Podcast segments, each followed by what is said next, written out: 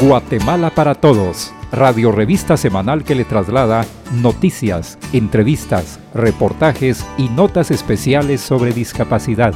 Programa radial que persigue espacios de participación social en igualdad de condiciones para todas las personas con discapacidad. ¿Qué tal amigos y amigas? Bienvenidas y bienvenidos a una edición más del programa Guatemala para Todos, del Consejo Nacional para la Atención de las Personas con Discapacidad, CONADI, ente asesor, coordinador e impulsor de políticas generales en materia de discapacidad. Lo saluda Néstor Mazariegos, esperando que al escucharnos continúe aplicando las medidas de prevención ante esta crisis sanitaria que se vive a nivel mundial como es bien sabido, en nuestras manos está prevenir el contagio y propagación del COVID-19. Y resulta que el agua y jabón son los mejores aliados contra esta enfermedad. Los virus pueden destruirse fácilmente con estos elementos. Por eso es recomendable lavarse frecuentemente las manos con abundante agua y jabón porque se disuelven las grasas de las membranas virales, desintegrando e inactivando al virus. Efecto similar cumplen los productos a base de alcohol que contienen porcentajes entre 60 y 80% de esta sustancia. A esto se suma el uso correcto de la mascarilla que debe cubrir de la nariz al mentón, Reducir el contacto humano es otra práctica recomendada ante esta pandemia, por eso mismo el distanciamiento individual y evitar las aglomeraciones son parte elemental del protocolo de bioseguridad. Mejor aún, si puede quedarse en casa, realizar teletrabajo o priorizar salidas solo para abastecerse de alimentos, productos de limpieza y diligencias propias del hogar. Y si usted, amigo oyente, utiliza algún mecanismo de locomoción como silla de ruedas, bastón, muletas o andador, debe desinfectarlo por lo menos dos veces al día, mayormente si transita en diversas calles y avenidas. Además, los jóvenes de 25 años en adelante ya pueden registrarse en www.vacuna.gov.gt y ser parte del Plan Nacional de Vacunación podemos asistir a diferentes puntos para acceder a la primera o segunda dosis la vacunación es gratuita y segura. De acuerdo a la comunicación oficial, a la fecha se han aplicado más de 3 millones de la primera dosis y más de 1.200.000 guatemaltecos cuentan ya con el esquema completo de vacunación. Si yo me cuido, protejo a mi familia, a todos mis amigos, a Guatemala. Pues bien, Queremos informarles que recientemente fue presentada una iniciativa de ley en beneficio de las personas con discapacidad en el Congreso de la República por el diputado Julio César López Escobar, proyecto que busca la inclusión en los clasificadores temáticos del Sistema Integrado de Contabilidad SICOIN, el clasificador temático con enfoque de discapacidad para lo cual debe reformarse el artículo 17 cuater del decreto 101-97 del organismo legislativo, Ley Orgánica de Presupuesto. De la argumentación de esta propuesta se manifiesta que la ley mencionada ha sido modificada en anteriores oportunidades para incluir clasificadores presupuestarios con enfoque de género, pueblos indígenas, seguridad y justicia, educación, reducción de la desnutrición, recursos hídricos y saneamiento, niñez, juventud, y debe incluirse el clasificador con enfoque de discapacidad. Se preguntará usted qué es un clasificador presupuestario temático. Es una herramienta que permite visibilizar las estructuras presupuestarias a nivel de programas, objetivos, metas, población beneficiada por sexo, etnia, edad y ubicación geográfica. Además, mediante informes de finanzas públicas, se identifican los obstáculos encontrados en su aplicación y resultados alcanzados. La importancia de incluir un clasificador de este tipo es conocer cuántos recursos financieros tienen destinados las instituciones de gobierno dentro de sus planes y programas en beneficio de la población con discapacidad, sector que según la encuesta nacional en discapacidad ENDI 2016 asciende a 1.600.000 guatemaltecos, ubicados mayormente en el área rural en condición de pobreza y pobreza extrema. Asimismo, se busca a través de esta acción avanzar en la implementación de la Política Nacional de Discapacidad en la institucionalidad pública y dar cumplimiento a la Convención de Naciones Unidas sobre los derechos de las personas con discapacidad. Esta iniciativa no debería manifestar oposición alguna en el Parlamento para su aprobación, tomando en cuenta que tiene el propósito de favorecer a un grupo vulnerable, dando respuesta a sus necesidades y demandas. A la vez, trasciende a un plano de derechos, porque se establece la igualdad ante la sociedad de un sector que históricamente no ha figurado dentro de la agenda de desarrollo. En el programa de esta oportunidad estaremos conociendo las acciones que ya se empiezan a desarrollar por parte del CONADI y el Tribunal Supremo Electoral para promover la participación en la vida política y pública de las personas con discapacidad. En ese contexto, conoceremos buenas prácticas desarrolladas en México que busca garantizar este derecho en el colectivo. Además, les compartiremos las noticias más importantes que han generado las organizaciones e instituciones que trabajan por el cumplimiento de los derechos de las personas con discapacidad. Acompáñennos una vez más en el programa Guatemala para Todos. Las personas con discapacidad han resultado afectadas económicamente por el efecto de la pandemia esta población tiene derecho a un empleo digno y ser parte de la reactivación económica del país, generando programas de inclusión laboral de acuerdo a sus conocimientos y habilidades y reducir de esta manera la brecha de desempleo del sector. Conadi, 24 años por una Guatemala más inclusiva. Guatemala para Todos en Aprendiendo de Todo. Consejos prácticos y orientaciones que todos debemos conocer.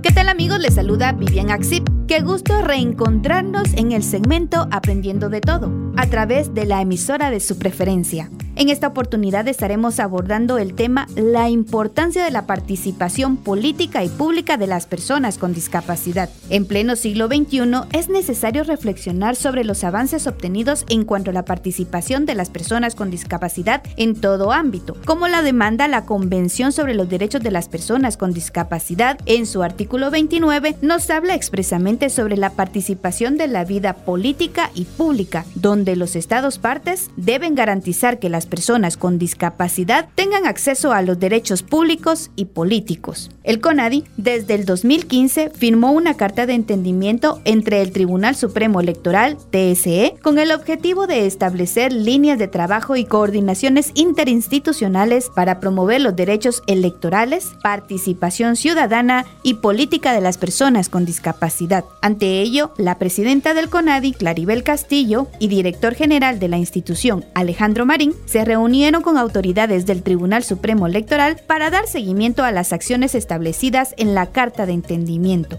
Consideraron oportuno abordar los temas actualización de protocolo del voto asistido para las personas con discapacidad, coordinación de campaña para promover el registro de empadronamiento, actualización de datos, coordinar capacitaciones de relacionamiento y terminología para dirigirse a personas con discapacidad, jornadas de empadronamiento, así como promover la creación de una mesa técnica para dar seguimiento a cada uno de los temas abordados. Es importante mencionar que cada proceso electoral es una experiencia más para el ente organizador del proceso electoral, ya que van detectando los desafíos y cómo deben mejorar la atención al ciudadano con y sin discapacidad para el próximo proceso electoral. En el proceso pasado, las mesas de votación contaron con tres boletas braille. Se permitió el voto asistido o prioritario. Algunos centros electorales contaron con intérprete de lengua de señas y con elementos de accesibilidad como rampas, urnas con entrepaños bajos en apoyo a personas usuarias de silla de ruedas y talla pequeña. Además, el CONADI brindó al personal del Tribunal Supremo Electoral las orientaciones de cómo deben brindarse el apoyo a personas con discapacidad en el proceso de emisión del sufragio, y en esta oportunidad se continuará con ese soporte.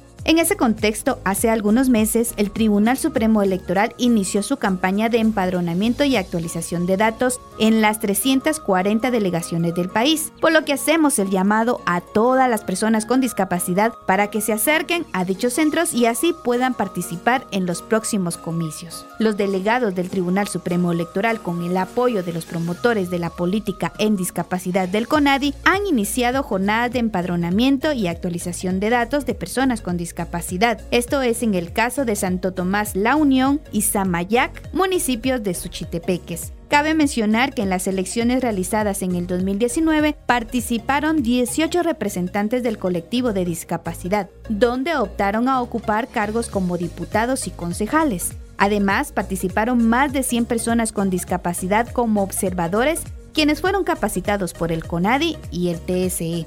Con el apoyo de la Fundación Internacional para Sistemas Electorales, IFES por sus siglas en inglés. Es importante conocer otras experiencias electorales de otros países, donde la participación de las personas con discapacidad han tenido más auge, como es el caso de México. Esperamos que este tema sea de su interés, el cual lo estaremos ampliando en la entrevista de la semana con Olga Montúfar, persona con discapacidad física que ha promovido la participación de la vida pública y política de las personas con discapacidad en México, quien conversa con Noé Inestrosa, coordinador de la Comisión de Comunicación del CONADI sobre los avances en la materia. Soy Vivian Axip y los invito a seguir en sintonía del programa Guatemala para Todos y a seguirnos en nuestras redes sociales. Las personas con discapacidad tienen derecho a la comunicación. Toda información televisiva y audiovisual en redes sociales debe contar con formatos accesibles con intérprete de lengua de señas, mecanismos audibles, mensajes de fácil comprensión, pictogramas y contenido digital accesible. Conadi, 24 años por una Guatemala más inclusiva. Conversamos sobre discapacidad, Guatemala para todos, en la entrevista. Continuamos en el segmento de la entrevista del programa Guatemala para Todos. En esta oportunidad tenemos el gusto de tener de invitada a Olga Montúfar desde la hermana República de México, una activista en derechos humanos. Nos estará comentando sobre su experiencia en la participación en la vida política y pública y asimismo las buenas prácticas que se han desarrollado en su país. En esta oportunidad la entrevista la estará realizando el licenciado Noé Inestrosa, quien es parte de la Comisión de Comunicación del CONADI. Les damos a ambos la cordial bienvenida. Muchas gracias Néstor, muchas gracias a Olga Montúfar por aceptar estar en este programa. Realmente nos llena de orgullo tener a una entrevistada de la talla de Olga Montúfar, activista de derechos humanos que ha tenido muchos logros a nivel nacional en México, pero también ha trascendido al plano internacional. La Fundación Paso a Paso es una de las principales por las que trabaja México y entonces queremos eh, abordar el derecho a la vida política partidaria. Tenemos conocimiento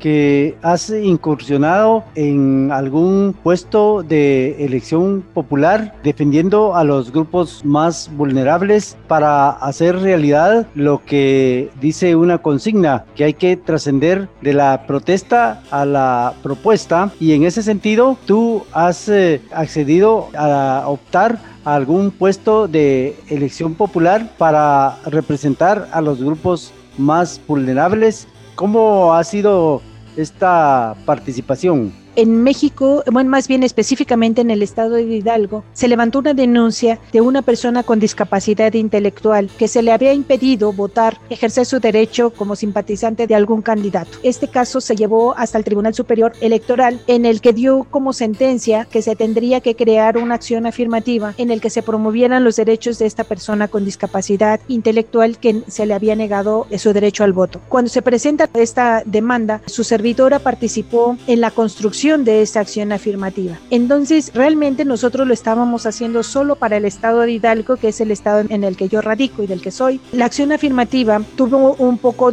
más de alcances que de solo ir a votar, sino que en realidad era ejercer nuestros derechos político-electorales. La acción afirmativa queda en que todos los partidos políticos, sin excepción, deberían de tener en su planilla por lo menos una persona con discapacidad en la fórmula número uno y esta de preferencia de representación proporcional que es la plurinominal aquí en México así le decimos. Esa candidatura es una candidatura que no salen no salen a promover el voto, pero sin embargo se le invita a los partidos políticos para que también no solamente inviten a las personas con discapacidad en estas fórmulas sino que también tengan la oportunidad, el que quiera pueda salir a buscar el voto a la calle. Entonces, la acción afirmativa fue innovadora porque tenía varios elementos muy buenos y el Instituto Electoral decide que se acate esta acción afirmativa que hicimos en el estado de Hidalgo, pero a nivel nacional, porque se venía el proceso electoral en el que se iba a elegir a los 500 diputados federales, más gobernadores, también presidentes municipales y por último los diputados locales, que era para la acción afirmativa que nosotros habíamos trabajado. Entonces abre el Instituto Nacional Electoral esta oportunidad para que entonces todos los partidos políticos, sin excepción, tengan tanto en sus fórmulas federales como en sus fórmulas locales dúos de personas con discapacidad para esta representación. Entonces es así como todos los partidos políticos empezamos a ver que tenían problemas para tener a sus personas con discapacidad candidatos. Tuvimos un solo partido político que hizo una consulta, que eso es lo que debieron haber hecho todos los partidos políticos, hizo una consulta porque muchas personas con discapacidad, que es el primer error que tenemos, no participamos de la vida política, no somos militantes de los partidos políticos. Hizo la consulta y decía, bueno, ¿quiénes son las personas que ustedes creen que pueden ser candidatos a diputados federales? Y entonces empezamos a hacer una colocación de personas con discapacidad en diferentes partidos políticos. Específicamente este partido político del que les hablo tuvo 38 candidatos con discapacidad y con suplentes, a diferencia de otros que solamente tuvieron 6, otros tuvieron 8, el que más se acercó tuvo 12. Entonces vimos que había primero un desafío por los partidos políticos que nunca trabajaron el tema y que entonces no podían cumplir con ese requerimiento. Y como era obligatorio, tenían que presentar fórmulas sí o sí. Y entonces encontramos que se empezaron a colocar personas sin discapacidad, que nosotros los conocemos de historia eh, en el sentido de la política nacional, y que se hicieron pasar por personas con discapacidad con el respaldo de los partidos políticos. Cuando empieza este movimiento, la verdad es que yo no pensaba participar pero las personas que, los amigos que ya, se ya los habíamos colocado me dijeron, bueno, o sea que tú no crees en lo que hiciste, por eso no eres tú también candidata. Y yo la verdad es de que yo no quería participar porque yo quería darle espacio a que otra persona con discapacidad estuviera ocupando el lugar. Yo siempre he sido una persona como un bajo perfil, me ha gustado más la redacción, este, todos los procesos de incidencia y por eso es que yo no me veía allí.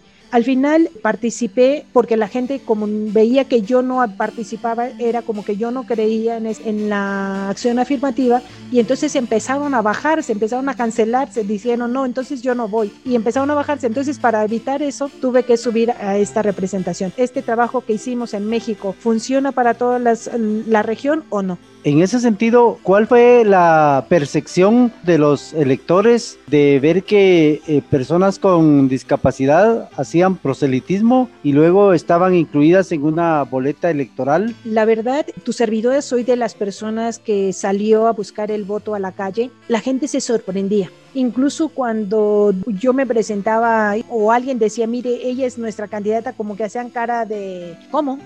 Entonces, muchas personas todavía hoy no se dan cuenta o no reconocen que las personas con discapacidad podemos estar o que estamos preparadas para asumir cargos de elección o cualquier otro cargo en tomas de decisiones. Es importante que nosotros comencemos a romper ese tipo de estereotipos que parecía que por medio de la convención en el artículo 8 que dice toma de conciencia, en algunos países ya se da, pero no es así. Incluso yo siento que muchas veces cuando decían sí, vamos a votar por usted porque la vemos, creo que era como un poco más por dolencia o por misericordia que porque crean en los principios que uno tiene o por los conocimientos de los que uno es capaz. Y mucha gente que los veía, lejos de decir, oye, ¿qué esfuerzo está haciendo? Decían, pobre, este no saben la que se está metiendo, ¿no? Entonces, yo creo que hay todavía mucho trabajo que hacer con la población, pero sobre todo me doy cuenta que es importante que promuevamos historias de esta gente o de personas que hemos logrado, no como una forma de decir, ay, pobrecitos, pero sí tenemos que empezar a mostrar las historias de la gente con discapacidad, aunque sea, por ejemplo, ojalatero, lo que sea, pero que ah, tengamos un referente de que realmente no somos solo enfermos, como nos tiene la mayor parte de la gente en, el concepto, porque pareciera que lo habíamos roto, pero no es verdad, nos siguen viendo en esta condición. Un avance que a nosotros eh, nos parece bastante importante y un paso, digamos, gigante fue lograr la ley electoral, la modificación, donde permiten y no solo permiten, sino que obligan a que las eh, personas con discapacidad puedan tener una casilla donde el pueblo pueda votar por estas personas. Entonces, ese avance, ¿cómo se logra? En realidad México ha sido o está siendo catalogado como el laboratorio en cuanto al tema de la acción afirmativa. Tenemos una ley electoral de la que comentas, en la que están los derechos electorales de las personas con discapacidad, más no los derechos políticos. Entonces, tener mamparas o que tengamos el muñoncito para las personas que no tienen brazo o que tengan la plantilla braille, ese fue un trabajo que hicimos por parte de la sociedad civil desde ahí por los años 2010. Pero todo ha sido paulatino porque incluso en ese año 2009-2010, cuando logramos que se consolidara estos ajustes razonables para que las personas con discapacidad votaran, en ese momento no se había logrado que las personas con discapacidad intelectual, por ejemplo, o discapacidad psicosocial pudieran lograr votar. O sea, se les entregaba la credencial de elector, pero no podían votar. Más o menos por ahí como en el 2012 es cuando nosotros, el movimiento de personas con discapacidad, nos reunimos con los senadores y les manifestamos nuestra preocupación por la reserva que habían hecho al artículo 12 de la convención en lo relacionado a la capacidad jurídica. Se quita la reserva en ese 2012 y es hasta el 2014 cuando nosotros logramos que las personas con discapacidad intelectual puedan empezar a participar en la elección. La cuestión aquí es que ahora con la acción afirmativa es solamente una prueba de qué tenemos que hacer. La ley que se tiene que modificar, porque ahorita la ley de, electoral esa ya dice que todos los ajustes razonables que se tienen que hacer, pero la ley de partidos políticos es la ley que hoy tenemos que empezar a trabajar. Primero porque dentro de la acción afirmativa, como era una primera prueba, este, nos dimos cuenta de varias cosas. Primero está el hecho de que las personas con discapacidad no estamos dentro de los estatutos de los partidos políticos. Esta ley electoral debe de exigir a los partidos políticos que incluya a todas las personas en situación de vulnerabilidad y diga cómo es que pueden participar de esos partidos políticos. También hacer que también los partidos políticos tengan sus instalaciones accesibles y que piensen en todas estas adecuaciones que nosotros requerimos para poder ser militantes. Necesitamos también que haya una modificación en la ley de las organizaciones de la sociedad civil, porque por ejemplo, las personas con discapacidad que en esta ocasión fueron candidatos, en la única gente de la que se pueden llegar, o sea, como simpatizantes, eran los que pertenecen a las organizaciones de la sociedad civil o son quienes se podrían manifestar a favor de uno. Sin embargo, la ley de las organizaciones de la sociedad civil en México impide que las organizaciones puedan manifestarse por un candidato o por un partido político, lo que dejó que en realidad las personas con discapacidad no pudiéramos llegar porque nuestros simpatizantes obviamente los tenían como con una sanción, por decirlo, para que nos siguieran. A diferencia de, por ejemplo, los grupos empresariales, de los clubes rotarios, los clubes de leones, esos pueden, este, pueden estar con cualquier partido político y no pasa nada, incluso los maestros pueden estar apoyando. Entonces es necesario, por ejemplo, esa modificación. Y por último, también se debe de modificar en la ley de partidos políticos o se debe de más bien de incluir una partida presupuestal para ajustes razonables, porque, por ejemplo, las personas que les compartía, nuestros compañeros que tienen discapacidad auditiva y que requieren de un intérprete de lengua de señas, no tenían presupuesto porque eran partidos políticos pequeños y entonces no tenían presupuesto para eso. No había presupuestos para hacer rampas en donde estaban, por ejemplo, las casas de campaña. Muy pocos lugares son accesibles y entonces es necesario colocarlo. Muchas gracias Olga, así hemos llegado al final con nuestra entrevistada de lujo Olga Montújar. Gracias Olga.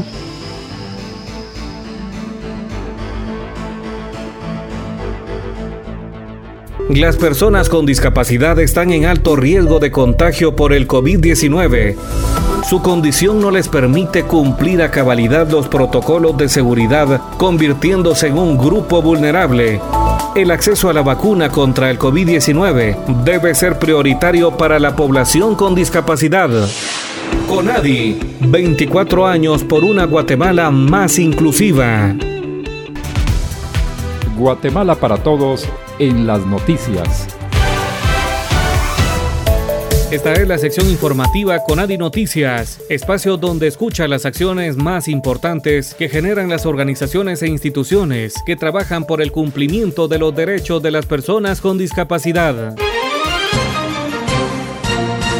Conadi Noticias. En los próximos días, el Conadi entregará al despacho del diputado Edgar Batres, presidente de la Comisión del Menor y la Familia del Congreso de la República, una ruta a seguir para trabajar los protocolos institucionales en atención a las personas con discapacidad y el avance del plan piloto del Ministerio de Salud Pública y Asistencia Social sobre la certificación de las personas con discapacidad. Este acuerdo fue establecido en la reunión que sostuvieron el presidente de referida sala con la licenciada Claribel Castillo, presidenta del CONADI, participaron representantes del Registro Nacional de las Personas RENAP, el Ministerio de Salud Pública y Asistencia Social y la Procuraduría de los Derechos Humanos. Conadi Noticias. El modelo de vida independiente en Guatemala fue presentado por la Fundación para la Autorrealización y Capacitación Especial de Jóvenes y Adultos con Retraso Mental FACES, organización adscrita al CONADI. El proyecto busca beneficiar a personas con discapacidad física quienes en su diario vivir deben afrontar y vencer las barreras de infraestructura, comunicación y actitudinal. Conadi Noticias. El Consejo Departamental de Desarrollo COCODE del Progreso juramentó ante esta instancia a los nuevos representantes de las personas con discapacidad. Mauricio Gudiel y Claudina Olavarruet fueron designados delegados titular y suplente respectivamente, por lo que deberán velar por el impulso de proyectos a favor de este importante sector. Los designados tendrán voz y voto en los asuntos que trate el COCODE. Conadi Noticias. Con el objetivo de promover la inclusión de los jóvenes con discapacidad a nivel nacional e impulsar nuevos liderazgos en este sector, el CONADI realizó el Encuentro Nacional de la Juventud, Discapacidad, Participación e Inclusión, actividad que estuvo dirigida a jóvenes con y sin discapacidad de entre 18 y 29 años, representantes de los 22 departamentos del país, beneficiarios de los diferentes programas, proyectos e iniciativas promovidas por el CONADI, instituciones de gobierno y de la sociedad civil. Conadi Noticias. Estas han sido las noticias más importantes que generan las organizaciones e instituciones que trabajan por el cumplimiento de los derechos de las personas con discapacidad.